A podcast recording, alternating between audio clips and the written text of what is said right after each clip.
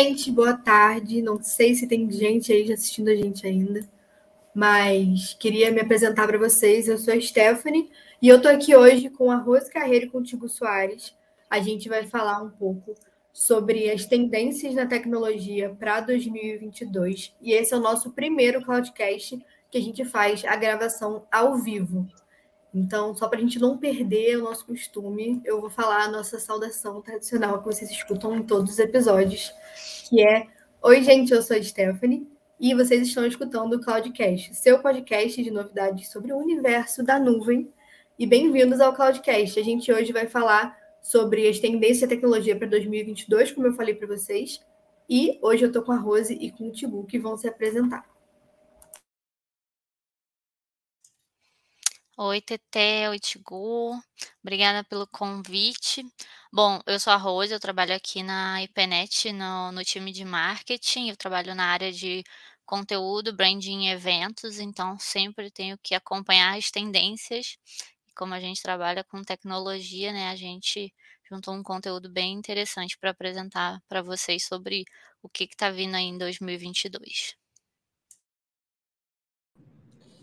Bom, meu nome é Tiago Soares, eu sou líder de marketing aqui na IPNET e estou trazendo todas as novidades aqui junto com a Teté e com a Rose para vocês, para a gente discutir um pouco mais sobre essas disrupções do mercado.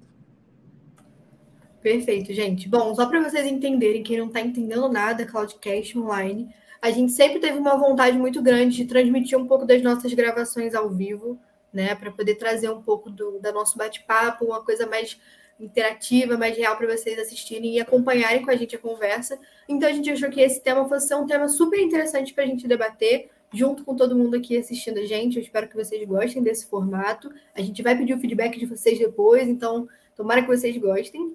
E, bom, as tendências de 2022 são muitas, então eu vou começar logo para a gente não se prolongar muito aqui nesse comecinho. É, a gente separou algumas tendências para debater e a primeira delas é uma que está muito em alta e todo mundo está ouvindo falar demais, mas nem todo mundo sabe de fato o que, que é, que é o metaverso. E aí é o nosso primeiro tópico de hoje, então vem sendo muito discutido na internet, muita gente fica perdida, muita gente não gosta, muita gente gosta muito e já está dentro, muita gente não entende, está de fora e quer entrar. Então eu vou falar um pouquinho só do que, que é, bem resumido, para quem não entende muito sobre isso, saber do que a gente está falando, para a gente desenvolver uma conversa agora. Bom, o metaverso, para quem não sabe, é um universo virtual, então as pessoas vão poder interagir por meio de avatares digitais. E a ideia é realmente fazer com que a experiência do metaverso seja uma, uma experiência totalmente imersiva, com diversas tecnologias. Então, dentro do metaverso, a gente vai ter realidade virtual, realidade aumentada, redes sociais, criptomoedas, entre várias outras coisas. Mas a pergunta que não quer calar, e é o tema do nosso episódio de hoje, é por que, que o metaverso se tornou uma tendência? O que, que vocês acham, gente? Bom, eu acho que o metaverso está bastante em alta, porque ele invadiu o mundo dos negócios, né? Não só do, do dos games, dos Second Life e, e é, tem muitas empresas investindo, inclusive, né, a gente trabalha com marketing, tem muitas empresas investindo em ações de publicidade dentro do, do metaverso, né? É, tem alguns jogos que você hoje você consegue dentro do jogo e na loja do, de uma grife, né, da, da Ralph Lauren, da Nike, é, da Gucci e comprar roupa para o seu personagem lá dentro dentro desse jogo, né? É, o mundo do entretenimento também já está usando o metaverso até como um plano de fundo, né? É, não sei se vocês já ouviram falar ou se já assistiram aquela série Upload da Amazon, que é uma série nova.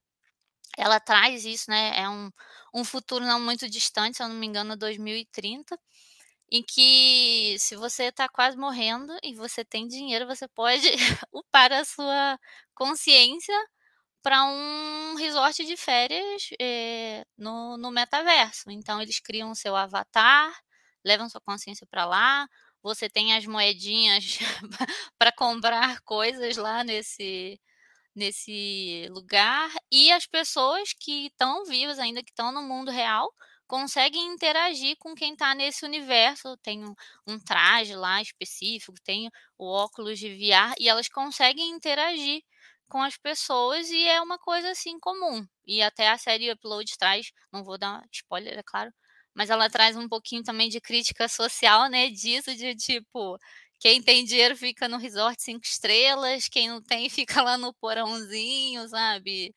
Depois que você gasta os seus créditos, você fica travado lá até renovar o seu pacote, igual o pacote celular, sabe? Que você gasta e aí só renova no outro mês. Então, é, o, o, metaverso está bem por dentro da história do, do entretenimento também, e isso tende a aumentar. Justo. Eu acho, assim, a definição de metaverso hoje em dia, isso é um tema, assim, tão complexo quanto interessante, é, e a gente pode tentar levar ele de uma maneira tão leve quanto um pouco mais densa, um pouco mais pesada, mas tem muito daquilo que a Rose falou. É, eu acho que existem duas palavras-chave para o sucesso, e aí muita gente considera o metaverso uma modinha. É, eu acho que está considerando errado, porque mal bem ele já é uma realidade. O nível de expansão que ele vai ter em cima disso é que ainda é para parte da nossa concepção uma certa incógnita. Mas eu acho que as duas palavras que a Rose falou que são excelentes, que a gente pode pensar disso, são entretenimento e negócios. É, se a gente for tentar definir o que é metaverso de uma maneira bem genérica, a gente pode falar que ele é a virtualização do espaço da internet para entretenimento e negócios. É, e aí vocês podem falar, tipo, mas a virtualização do espaço para entretenimento ele já existe há alguns anos. E o segundo até acontece, mesmo que de uma maneira um pouco mais subjetiva e tudo mais. E aí a gente vai poder falar de realidade extensiva, a gente vai poder falar de realidade aumentada, ou como um todo, é, o que a gente pode chamar de realidade virtual. A gente não necessariamente é, precisa da realidade aumentada ou dessa realidade virtual para isso.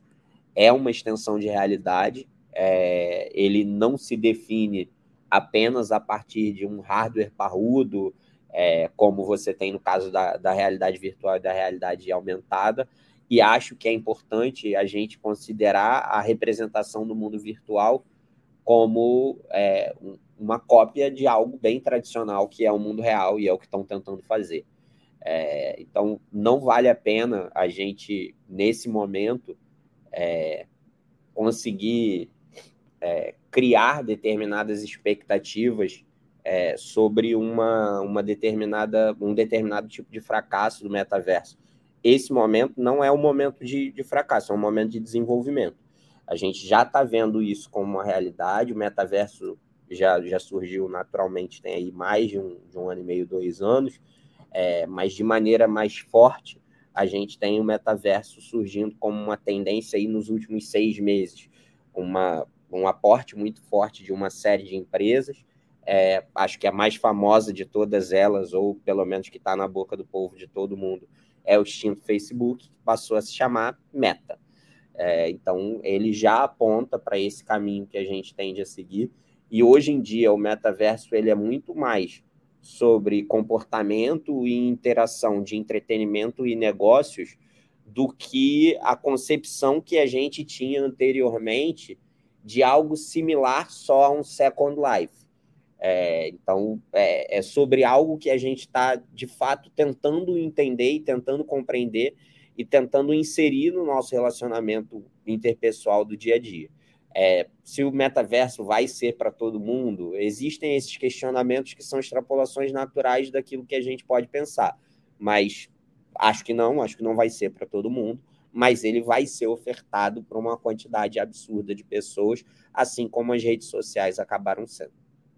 É, eu acho que também não é uma, não seria para todo mundo, porque eu acho que é um assunto. Quando a gente fala de metaverso, né? Pelo menos hoje para gente, eu acho que pelos próximos 10 anos, talvez, vai ser uma coisa que ela vai ser de fácil acesso, mas nem todo mundo vai, vai achar que ah, eu não estou preparado para viver uma vida dentro do computador, né? Tem muita gente que vê isso com maus olhos, né? Por isso tem muita gente que é meio contra toda essa questão de metaverso, NFT, que a gente também vai falar mais para frente. Tem muita gente que é contra isso, porque parece uma coisa que a gente não pode tocar. Embora já exista, já tenha muita gente dentro, a gente não sabe. É, a gente, a gente acaba encontrando em algumas pessoas é, que às vezes a gente até se surpreende. Por exemplo, o, o criador do PlayStation, o Ken Kutaragi, é, ele falou que estar no mundo real é muito importante. O metaverso é tornar algo quase real no mundo virtual. Não vejo sentido em fazer isso. Então, a gente tem já um, um, um tipo de resistência até vindo de determinadas mentalidades consideradas disruptivas. E a gente aqui também não está debatendo o quanto a gente deve aceitar ou abraçar o metaverso, não. A gente está tentando discutir muito mais a tendência do que qualquer outra coisa. Sim, Sim, e só complementando, né, o que o Chigu falou de, de ser uma tendência que está em ascensão e que o mercado não vê como algo que vai fracassar nem tão cedo, é o setor financeiro, né, criando fundos de investimento. A, a gente, quando a gente estava estudando para fazer o cast, né, a gente viu uma notícia sobre isso, até recente, que a Rico e a XP lançaram um fundo de investimentos é, que a partir de 100 reais você pode investir em empresas que estão apostando no, no, metaverso, né? Então, Disney, Apple, Microsoft, a própria Meta, né? Que o Tigu falou. Então, assim, é... Quando as pessoas veem a oportunidade de colocar dinheiro, né? É, é, é, existe também um, um estudo de, de mercado, né? Para isso. Não é uma coisa assim, ah, é porque está na moda né? Tem toda uma, uma questão bem robusta por trás. Sim, com certeza. E aí a gente vai falando sobre toda aquela questão de. Você falou, quando as pessoas veem uma oportunidade dentro disso, a gente vê hoje várias marcas desenvolvendo artigos dentro do metaverso. Teve toda aquele, aquela questão de ter uma coleção de roupas específicas só para o metaverso de algumas marcas muito famosas e tudo isso. E realmente é uma tendência e, e foi o que você falou, não é à toa. Né? Dá para ver que as pessoas veem um futuro ali. Ninguém investir, iria investir um dinheiro no metaverso, no metaverso se não estivesse enxergando um mercado crescente, constante, que vem constantemente crescendo desse jeito dentro de um lugar. E aí, uma coisa que acaba linkando muito com esse assunto metaverso, né, são os jogos em blockchain, que é uma questão que são. A gente já falou um pouco sobre blockchain aqui no, na internet antes, a gente teve um webinar sobre isso, né? E é um assunto relativamente novo, mas pela, pelo crescimento desse. Todo mundo está falando do metaverso e de tudo isso que tem acontecido, esses jogos em blockchain têm aparecido mais, né? E aí, também dando um resumo só para vocês saberem do que a gente está falando é, esses jogos, né, eles têm informações armazenadas numa cadeia de blocos de dados, né, e cada um desses blocos tem uma assinatura digital criptografada. Então, isso basicamente funciona como se fosse uma impressão biométrica, só que de forma anônima. Então, quando esse bloco é criado, ele vai carregando essas informações anteriores. Então, a gente, a gente vê uma coisa que é como as criptomoedas, né, que para quem não está muito inteirado, acha que o que, que é isso? Como é que isso funciona, né? mas são dados irrastreáveis, são coisas que elas estão lá e muita gente tem toda aquela questão, muita gente não bota fé porque não não é uma coisa palpável, mas ela existe, ela está lá. É, o que, que vocês acham desses jogos que têm aparecido? Vocês acham que é uma coisa meio aí já é demais? Aí eu acho que o que, vocês acham sobre isso?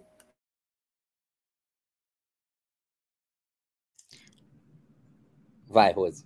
Ah, não, é, eu ia falar, eu não jogo, eu acho que é um assunto sensível, mas assim, uhum. eu conheço pessoas do, do, do, meu que estão no meu dia a dia e que estão, pessoas mais jovens, que veem futuro, se divertem nos joguinhos e estão apostando em blockchain. E é, ainda tá acho que é um cenário um pouco instável ainda, né? Um dia tá valendo muito, outro dia tá valendo pouco, e aí fica aquilo, e aí invisto nisso, não invisto. Mas eu acho que tem muito potencial para ser explorado. Eu, pelo menos, ouvi falar de blockchain ano passado só. então, assim, é, acho que, é, que tem muito espaço para crescer e que, que vai além né, também do entretenimento. Eu e Tigo hoje a gente teve uma reunião com um cliente da IPNET que desenvolve serviços para o setor financeiro em blockchain. né? Então, assim, é, foge um, um, né, abre assim a, a ideia né, da atuação do, do blockchain, né? Eu acho que muita gente que está ouvindo falar de blockchain agora está ouvindo falar por causa desses joguinhos, né? Mas também é uma tendência que abrange muitos setores do, do mercado. Sim, e assim, a gente vê também essa questão para os jogos de blockchain, empresas grandes migrando para blockchain. Recentemente saiu uma matéria falando que a Hasbro, né, que é proprietária de vários jogos que a gente conhece por aí, tem feito pesquisas intensas para pensar como que eles vão entrar e explorar o uso desses jogos em, em blockchain, essa parte para entrar no, no mundo das NFTs. Então, a gente vê que tem, assim, assim como marcas de roupa, né, que a gente citou, a Adidas, Ralph Lauren, outras marcas, estão pensando, estão começando a produzir coisas em NFT, isso também está acontecendo com essa, esse mundo dos jogos, né? É uma coisa que tem movimentado vários tipos de mercado diferentes em aspectos diferentes, né? E aí, uma outra questão que a gente também tinha comentado aqui, a gente não vai entrar tanto nesse assunto, esse aqui é um assunto que muita gente tem curiosidade, mas a gente não quer dar nenhum spoiler, porque futuramente a gente vai ter um podcast com pessoas que conhecem mais, que sabem mais sobre isso para poder falar, que são os NFTs, né, a popularização é, do NFT no meio artístico, que também é um assunto muito controverso, tem muito artista que não gosta, tem muita gente que ainda está não sei se vou para isso, não sei se não vou para isso. Sobre os NFTs, gente, o que vocês acham sobre isso? Então, acho que foi o que a gente falou. A gente vai trazer o pessoal da Join aqui. A Join é uma, uma iniciativa, um, uma galera que estuda em escola pública, fez parte do Tech Festival. É, e a gente, a IPNET, patrocinou, foi um dos patrocinadores do Tech Festival. Eu tive o prazer e a alegria de ter sido jurado na final. É, e o trabalho deles é popularizar a, a arte urbana, né? E, e, principalmente a arte de, de determinados artistas mais populares, de, de camadas menos privilegiadas da sociedade, através da comercialização de, de NFTs. É, cara, é sempre muito difícil dar qualquer opinião sobre uma tecnologia que está chegando agora sem medo de parecer ridículo quando esse, esse vídeo envelhecer, né? Ele pode envelhecer muito mal, a gente pode passar só por uma moda do, do NFT e tudo mais, e depois está aí gravado para a posteridade um vídeo meu falando que não, isso veio para ficar, é um novo mercado milionário. É um mercado milionário, de fato. É, eu acredito que ele ainda vai passar por alguns tipos de ajuste. É, não, não deve, ele não deve se sustentar com cifras tão milionárias quanto as que têm sido vistas ultimamente, mas como qualquer espécie de Ó, o, o Luiz acabou de falar que acha que tem futuro nos jogos que usam blockchain, mas ainda está numa etapa muito nova. E ele falou que NFT ele acha que tem um futuro muito incrível na área de educação e governo na hora de otorgar certidões e diplomas, que essa tecnologia é bem controversa. De fato, essa tecnologia é bem controversa, mas o, o mais, assim, o que tem feito mais barulho em relação ao NFT é o mercado de arte que se criou em cima do NFT, né? E, e aí você, você tem uma nova segmentação que é muito curiosa, que ela vem na contramão daquilo que era o conceito de arte, que era algo é, artesanal, algo feito é, no, no um para um, algo dentro que algo que englobasse um processo criativo profundo e uma exclusividade muito grande. Agora, como você faz isso dentro do meio digital? Porque se é digital, deveria poder ser replicável. Como assim estão pagando milhões de dólares por um print? Não, é você ser dono, o dono legítimo daquele print. Você também consegue é, colocar a Mona Lisa na sua parede. A diferença é que você não coloca a Mona Lisa. O único grande problema dessa história é que você está falando de um ativo digital. Então, a percepção de valor em relação àquilo que a gente vê hoje em dia, em relação àquilo que a gente vive hoje em dia, parece ainda não ter chegado no digital. Então, assim, são, são assuntos que andam juntos. A partir do momento que a gente conseguir passar a dar valor para determinadas questões digitais, como sendo propriedades materiais nossas, a gente tende a ter não só uma explosão, mas uma consolidação maior do, do mercado de NFT e principalmente mercado de arte de NFT. É, se a gente vai conseguir chegar nessa extrapolação é, de consumo, digamos assim, se a gente vai mudar a nossa psicologia do consumo e vai permitir que a gente passe a valorizar isso de fato, porque a maior parte das pessoas que estão fazendo esses altos investimentos agora estão fazendo esses investimentos, é, é, como já bem diz o nome, a título de investimento, é meio investimento barra aposta. A pessoa está colocando dinheiro em algo que pode vir a render muito dinheiro no futuro e ajudando naturalmente a aumentar o hype do mercado, né? a popularizar mais aquela ideia e tudo mais. Então, eu acho que o futuro do NFT ele está diretamente ligado a algumas evoluções. Se a gente tiver um desdobramento do metaverso interessante, aonde a gente de fato passe a psicologicamente dar muito valor para essa nossa persona digital, eu vejo o NFT como um, um, um caminho natural, um, um, mercado de transação natural ofertas agregadas, né? Ofertas não, mas é, bens agregados que possam ser muito bem vistos e transacionados no futuro.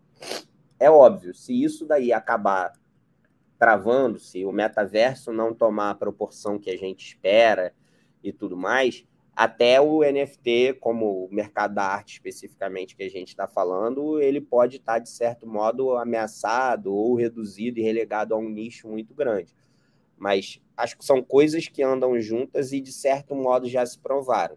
A gente fala sobre a tecnologia blockchain, a gente já tem bancos tradicionais utilizando blockchain, a gente já tem blockchain como método de validação. Blockchain já conseguiu sair é, daquele, tirar a cabeça daquele buraco que era o, ah, não, blockchain é igual a criptomoeda. Não, não, não é mais um sinônimo de criptomoeda. Já foi. Hoje em dia, o blockchain é a tecnologia por trás disso e a evolução dentro desse fator. Eu acho que qualquer tipo de previsão que possa ser feita em relação a isso hoje, ela é arriscada só pela, pela precipitação. Agora, que a gente caminha, se a gente acredita, como eu acredito, que a gente vai ter espaço para metaverso, não sei se para um cidadão médio que nem eu, não sei se eu vou, dentro da minha concepção, virar e falar: olha, eu acho mais maneiro eu ter um carro legal no metaverso do que eu ter um carro legal aqui, no, no mundo real. Se, se isso daí, se esse tipo de conceito vai dominar ou vai dominar o cidadão médio como eu, é outra história. Agora, chegou para ficar e vai passar muito tempo ainda na nossa cabeça e a gente ainda discutindo se ah, é moda, não é. A gente está com rede social, eu já não sei mais há quanto tempo, eu já não lembro mais direito de como era a vida sem rede social. É, e hoje em dia, ainda que a gente escolha uma rede social, a gente sempre está ligado a alguma delas. E tem muita gente que dizia que isso era moda, que isso não ia pegar, que não ia funcionar de jeito nenhum. O alcance está aí. Eu acho que o que a gente tem hoje em dia para essas tecnologias é um universo que é promissor, é interessante e pode vir a surpreender muita gente. Sim, e aí só é, complementando isso, Tigu, porque o NFT está muito em alta por causa da, da popularização né, no, no, meio artístico, mas foi como o Luiz falou, né? O NFT pode ser usado para validar documentos, por exemplo, né? Então, assim, Exatamente. é uma tecnologia que vai acabar sendo usada no, no mercado, né?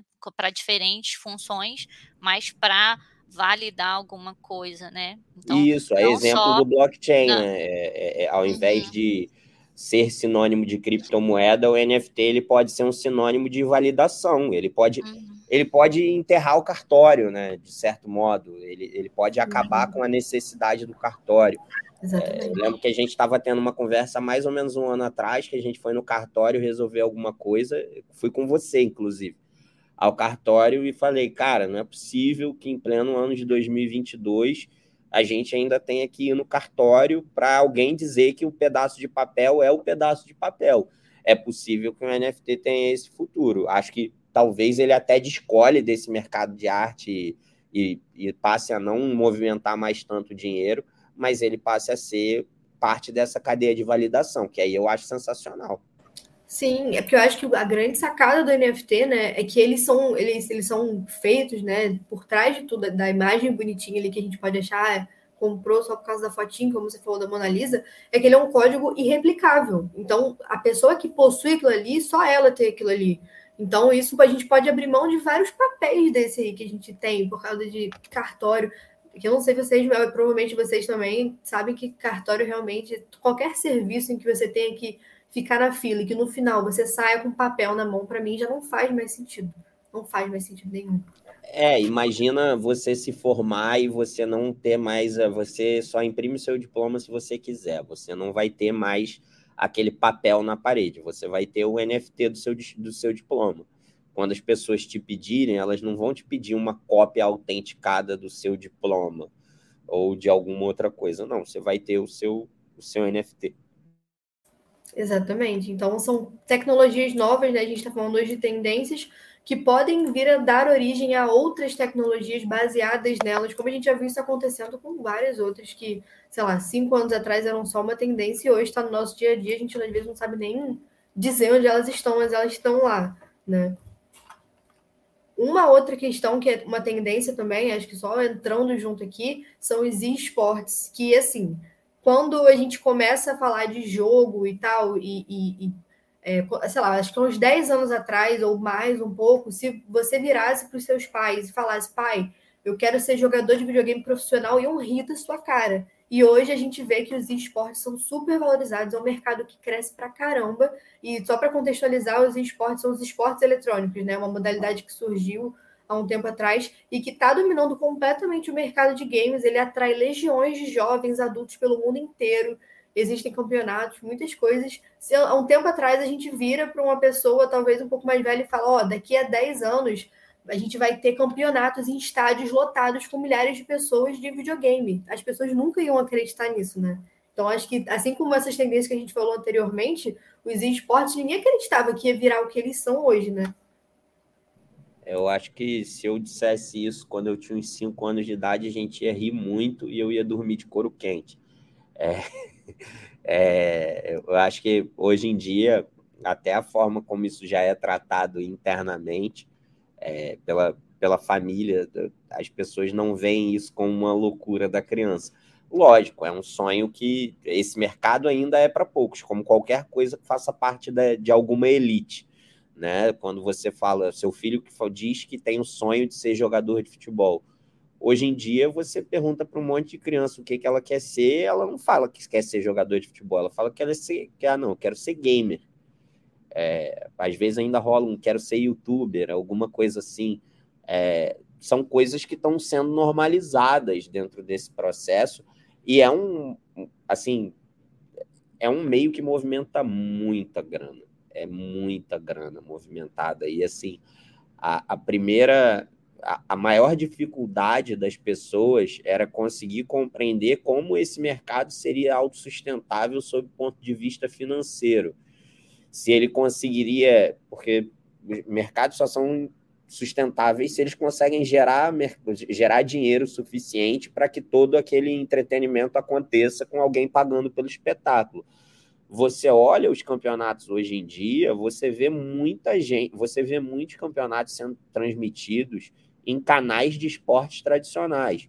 O Sport TV da Globosat, por exemplo, ele transmite o Campeonato Brasileiro de League of Legends.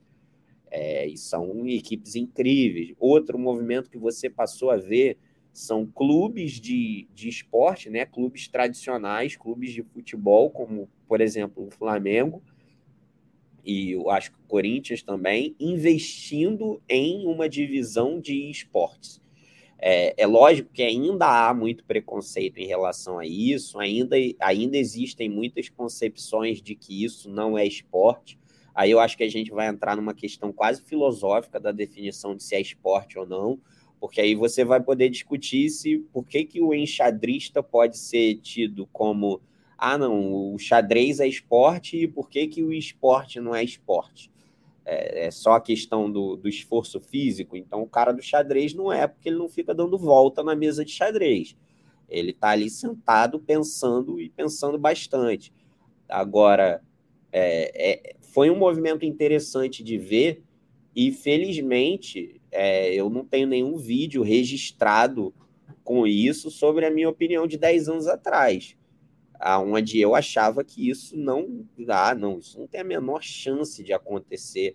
Onde é que, pô, no mundo as pessoas vão se reunir dentro de um estádio para ver meia dúzia de pessoas jogando videogame? Não, isso acontece. E com todo respeito, é irado hoje em dia. Eu, a, a, língua foi o chicote do corpo, mas vale a pena. Né? Teria sido um tweet que envelheceu mal, teria sido um vídeo que envelheceu mal. Era uma dúvida que eu tinha. É um mercado que movimenta milhares, centenas de, de milhões de dólares no mundo. É, são ligas muito bem organizadas, são atletas cada vez mais bem preparados. É, e isso naturalmente mexe com o imaginário de toda criançada que vive o dia a dia com jogos aí e tudo mais. Só para se ter uma noção, é, eu estava vendo uma pesquisa esse ano, é, que saiu agora no início do ano, é, falando que três redes disputam é, entre si o que, o que é mais interessante, né? Você tem dentro de um cenário que é, vive da assinatura, que é o Netflix, você tem o YouTube e a terceira seria o Fortnite. A gente está numa realidade onde hoje em dia o que conta é o tempo de tela. Então é interessante você ver o Fortnite contra o YouTube e o, e o, e, e o Netflix nesse sentido. Parece que eles não, não fazem, parece que o Fortnite não faz sentido ali, mas o que a gente está falando hoje em dia é sobre tempo de tela.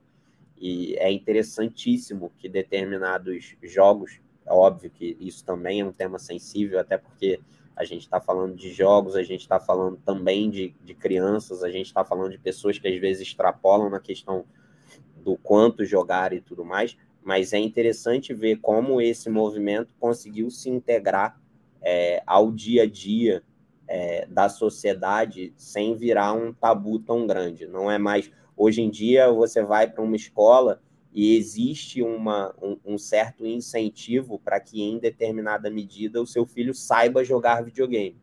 Que aquilo é importante para o desenvolvimento das crianças e que, ao contrário do que já foi pensado em algumas outras gerações, em alguns outros momentos mais anacrônicos da nossa vida, o videogame não torna a criança burra ou alienada, muito pelo contrário, se bem usado, ele ajuda no desenvolvimento. E é bem legal ver como a gente conseguiu mudar a mentalidade em relação a isso. Realmente. E a gente hoje vê, como você falou, né, o, esses campeonatos que a gente tem de League of Legends e tudo mais, é, eles, eles têm muito dinheiro envolvido, eles têm muito investimento, né? Não só de clubes brasileiros, mas também grandes empresas que têm os seus, os seus próprios times, é, ou às vezes pessoas mesmo que têm uma condição maneira e gosta e, e decide apostar, e a gente. É toda essa questão que você citou também, tipo, de chamar ou não de atletas, se a gente deve ou não ter é, um esporte desse, chamar ele de esporte olímpico, entre outras coisas. Se a gente for para parar para pensar assim, é, skate, surf foram esportes que têm esforço físico e tudo mais e foram inseridos dentro de uma Olimpíada ou, enfim, competições grandes como essas muito tempo depois. Então, eu acho que o, a nossa a situação, quando a gente fala muito de esporte e tal, no geral, é que a gente tem essa visão de que se não for aquela coisa tradicional, onde a pessoa treina muito, mas treina fisicamente, não treina jogando videogame e tal. Quando as pessoas é, trazem novos esportes, tem um pouco dessa desse distanciamento de falar, mas será que isso aqui é esporte? Será que skate pode ser considerado esporte? Será que surfar é considerado esporte? Hoje a gente tem isso normal pra gente, mas foi, demorou muito para entrar.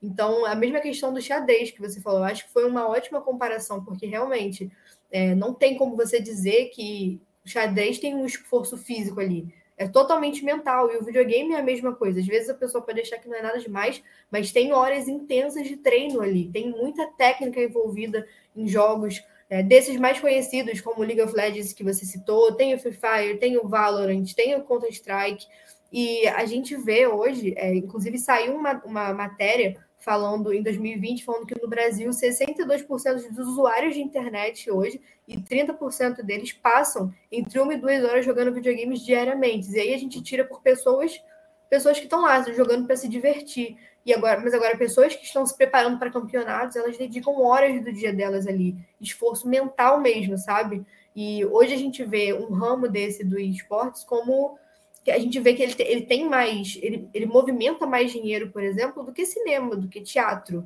né? Por ser uma coisa mais virtual e, e, ter muita gente envolvida, sabe? Eu acho que é um, é um meio que, como você falou, antigamente você levaria um esporro se você falasse em casa que você queria ser jogador de videogame, né? E hoje algumas pessoas ainda, mesmo com toda essa repercussão, ainda têm uma certa dificuldade de aceitar, mas eu acho que todas essas tendências, né, todas essas novidades que aparecem para gente parecem impossíveis, impalpáveis, e depois a gente vai meio que se acostumando, né? Com a situação e entendendo que sim, aquilo ali realmente está acontecendo e tudo mais.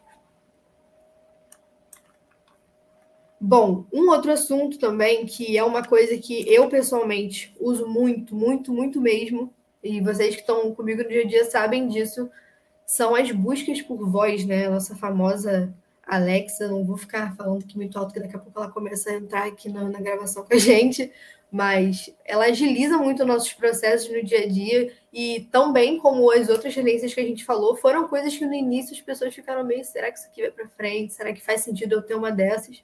Depois que tem, muda tudo, né? O que, que você acha, Rose, dessas buscas por voz? O que, que você acha dessa tendência? Bom, eu não tenho Alexa, mas é, as buscas por voz estão é, na tendência por um movimento que a gente observa também no mundo dos negócios, de as empresas criarem as suas assistentes virtuais também, né? Os carros aí, várias montadoras hoje em dia têm assistentes virtuais, né? Você pode dirigir, acionar lá o sistema e só falar a história da que a TT sempre fala, né? Das é, para a gente, é, a gente entende também é, essa tendência, né, desse crescimento é atrelado a uma coisa que está um pouco no, no, nosso trabalho, né, que é o uso da inteligência artificial. Porque todos esses assistentes virtuais, né, as buscas por voz, elas têm uma inteligência artificial ali por trás, e é uma tendência que tem crescido muito. Inclusive, né, vou fazer o jabá nós fizemos um evento aqui para falar da, das tendências da nuvem. Teté vai chamar um pouquinho, estou só antecipando, porque essa é uma das tendências, né? O crescimento do uso da inteligência artificial e cada vez mais como uma coisa corriqueira. E as buscas por voz também vão ser, né, cada vez mais presentes no nosso cotidiano. Elas agilizam muito. É, eu acho que, não sei, faz um, dois anos que eu vi uma pessoa falando com o Google Maps. Eu nunca tinha visto, nem tinha pensado em usar isso no Google Maps. E eu vi uma pessoa na minha frente fazendo a rota no Google Maps. Então, assim, é, facilita mesmo, né? Porque te agiliza ali, ao invés de você digitar, parar o que você está fazendo para digitar, aperta o botãozinho, fala e, e, a busca por voz te, te atende, né? Então, assim, eu acho que é essa questão de oferecer para o consumidor, né? As empresas que estão investindo em buscas por voz, né? Um, uma agilidade ali para atender eles ou para suprir alguma coisa, que, alguma coisa que eles precisam, né?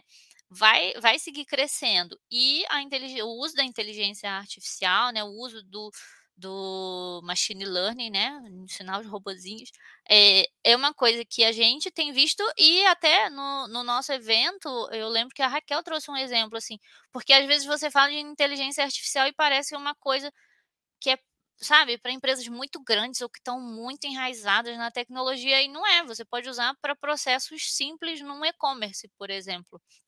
Sabe, então, eu acho que o, o, o aumento da, da busca por voz também vai seguir e provavelmente vai crescer também o número de empresas em diversos segmentos que vão ter as suas assistentes virtuais e, e os seus sistemas de busca por voz, também para facilitar a vida do, do usuário, né?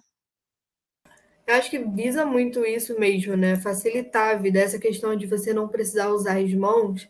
É, acho que é muito mais um, um, exemplo muito bom que a gente pode trazer, por exemplo, você está no seu carro, né, dirigindo, e você lembra, sei lá, caraca, lembrei de uma coisa que eu tenho que fazer. Você fala com o seu carro, entendeu? Tem carros hoje que falam com você, né? Tem, acho que é a Mercedes, que tem um comercial, um vídeo muito bom sobre isso, que ele fala, Mercedes, sei lá, faça não sei o que para mim. Gente, a gente vai andar sem precisar dirigir, né? Já dá para fazer isso hoje, mas assim, o, o, Tesla, por exemplo, né? Você quer tipo fazer uma cara assim, ah, o Tesla, você não precisa dirigir, tu bota lá quando tu quer ir, ele dirige para você sozinho. Você não precisa mais botar a mão no volante se você não quiser. Né? Na, na série Upload tem isso, o, o, carro que você manda e ele dirige lá, ele vai no modo autônomo. E hoje em dia já tem isso, né? Tem carro que você consegue botar lá no piloto automático. Sim. É, então, é, assim, o piloto automático, o cruise control, você não precisar utilizar os pedais ainda é diferente da autonomia de carros autônomos e semi-autônomos, né? É, e a questão dos carros autônomos, ele, ela ainda depende muito de validação, não só de validações é, de legislação, como algumas validações de segurança das próprias pistas em si. Então, isso é algo que ainda está longe da gente popularizar aqui. Agora, os auxílios, os assistentes virtuais e o nível de conexão que a gente tem, o nível de conectividade que a gente tem hoje em dia é, entre o, o, carro, os carros mais modernos, principalmente, que conseguem fazer o pareamento ali, seja pela, pela Google ou pela Apple, né, independente do seu sistema operacional, que conseguem fazer é, atividades extras daquilo que seria o normal de um carro, o kit multimídia do carro ele praticamente virou uma extensão daquilo que é o nosso celular e muita gente não sabe, mas a gente tem como controlar o nosso celular por voz, seguramente, para 80% das tarefas braçais que a gente faz. Você pode mandar um e-mail sendo só por voz, é, e aí, desde mandar abrir o e-mail até mandar enviar o e-mail, você pode programar os seus alarmes, né, você pode mexer na sua agenda, você pode fazer uma série de coisas que é como se a Alexa ela só é uma extensão disso, onde ela conseguiu ser um, um gadget de uso doméstico que trouxe essa inteligência do celular é, para gente no, no, no, seio do lar, né? Tipo, não, vamos, vamos ter dentro de casa do nada. Eu falo, Alexa, me lembra de ir no dentista amanhã às quatro da tarde. E ela te lembra. É, Felizmente vai eu ligar a Alexa da TT. Ela não vai responder. Mas a da TT pega. A minha já falou aqui, desculpe, não entendi. Pode repetir. É, então, e, é, é... e, ela faz tudo isso, né? Coisas simples que você ah, esqueci de comprar pão. Fulano, não vou falar o nome dela para ela não ativar aqui. Me lembra de comprar pão amanhã. E ela vai te lembrar. É, é não, eu acho que. E, e, e assim, você tem. Você, ó, a do Ibra ligou. É, vamos botar um disclaimer aí, abaixe o volume nessa hora para você não, não, não ouça sem fones de ouvido, porque a Alexa vai acabar respondendo. Ó, um monte de gente reagindo aqui dizendo que a Alexa também respondeu. Desculpa, gente, ter, ter mexido nela. Não, não queria é, acordar a bichinha de vocês. Mas, assim, é, isso, isso a gente está tendo em, em, escalas cada vez maiores.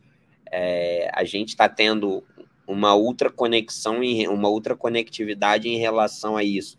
Quando a gente tem o uso de tomadas inteligentes e aparelhos inteligentes, é, você tem ar-condicionado que você controla por voz.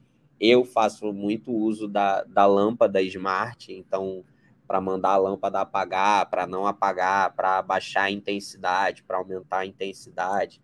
Dias que eu quero trabalhar com luz amarela ou com luz branca, isso daí também são pequenas coisas que você acaba se adaptando, que você fica até mal acostumado é, quando você não tem e que às vezes a gente não, não imagina isso. É muito uma questão de uso, né? A gente olha isso no.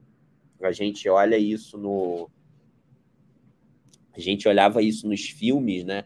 De ficção científica, as pessoas falando para a cafeteira fazer café, alguma coisa desse, desse gênero e falando, nossa, que, que futuro estranho e esquisito é esse, que as pessoas não têm a, a dignidade de botar o dedo na cafeteira e tudo mais, mas você acaba se adaptando, você vira uma vítima muito grande do, do sucesso desses equipamentos. Sim, e hoje é isso, né? Dá para você fazer tudo de pedir para ela fazer a conta, uma busca pela internet, ler uma receita para você enquanto você cozinha, a, sei lá, coisas mais complexas.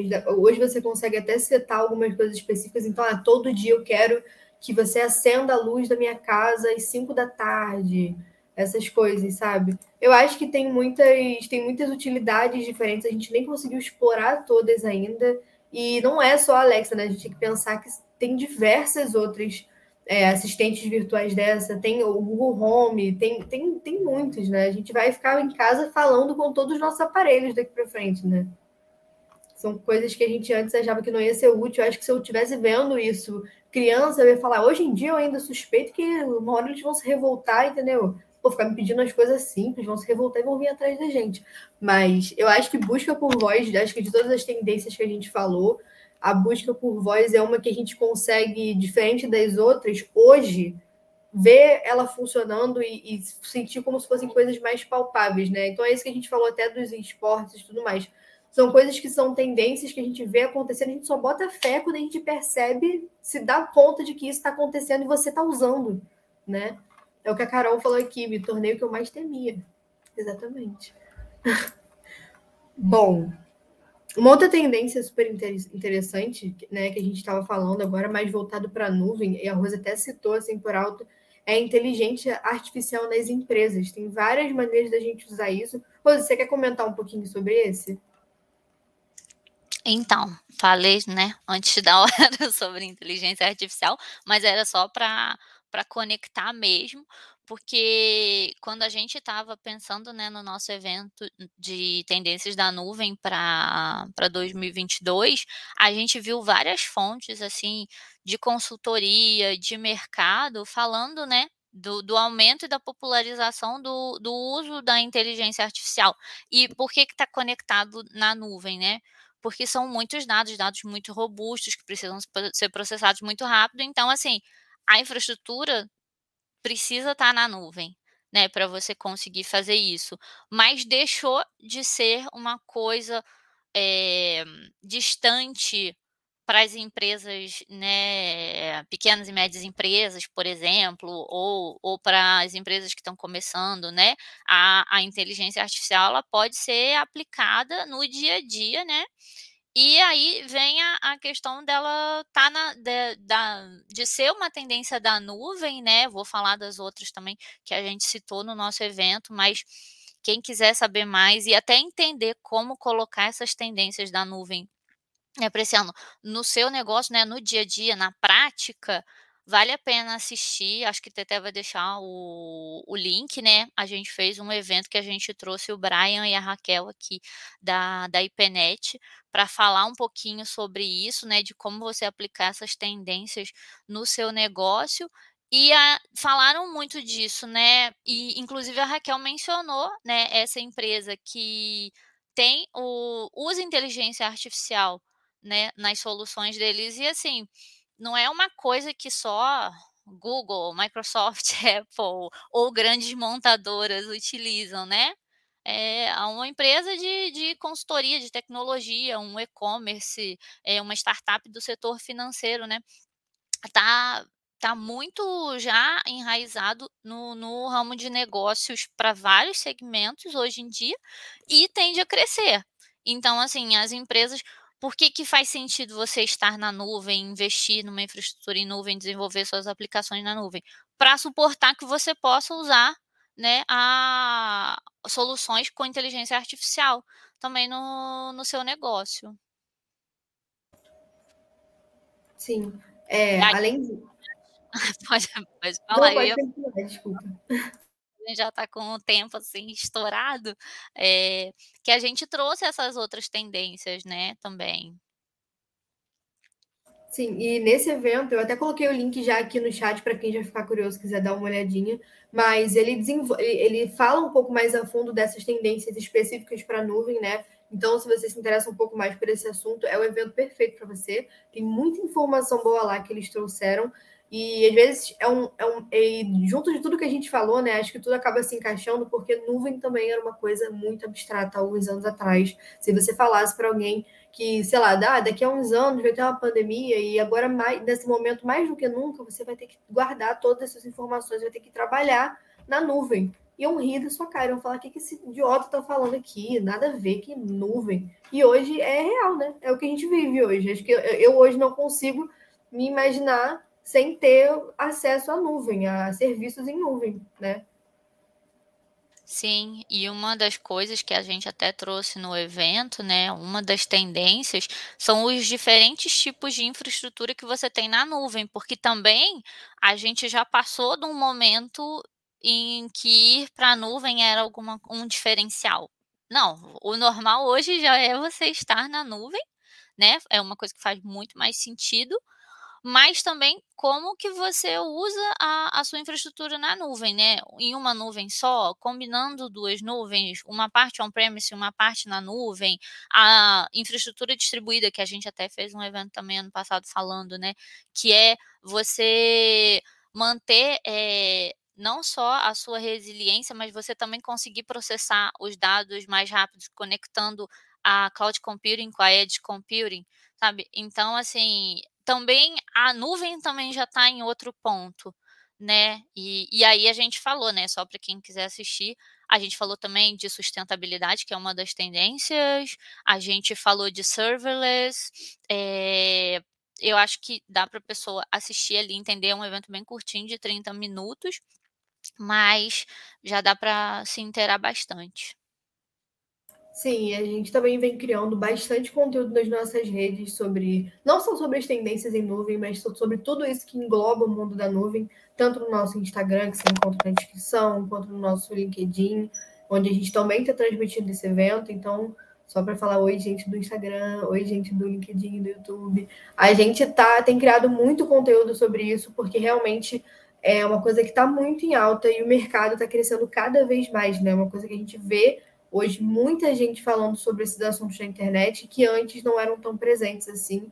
Então, a gente consegue nesse evento ter um, uma ideia mais ou menos do que tem acontecido, o que, que vai acontecer para 2022, quais são essas tendências. E como a Rose falou, no evento a gente fala disso um pouco mais detalhado. E é um evento rapidinho de 30 minutos, está muito legal. Eles trouxeram, o Brian e a Raquel arrasaram, trouxeram conteúdo super completo sobre isso.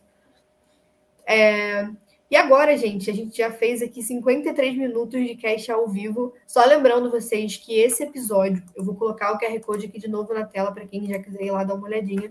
Mas esse episódio que vocês assistiram ao vivo aqui vai estar tá gravado e ele vai sair amanhã no nosso Spotify, no nosso Google Podcasts, enfim, em todas as, as plataformas digitais de áudio possíveis é, para vocês escutarem depois. Também vai ficar disponível, a gente vai disponibilizar durante os próximos meses e tal, alguns cortes deles para vocês terem acesso, mas mais certo, amanhã, às duas da tarde, a gente vai ter esse episódio disponível para vocês escutarem ele todo de novo, ouvir a gente falando aqui pra caramba sobre esses assuntos que vão, se, vão repercutir durante todo o ano, né?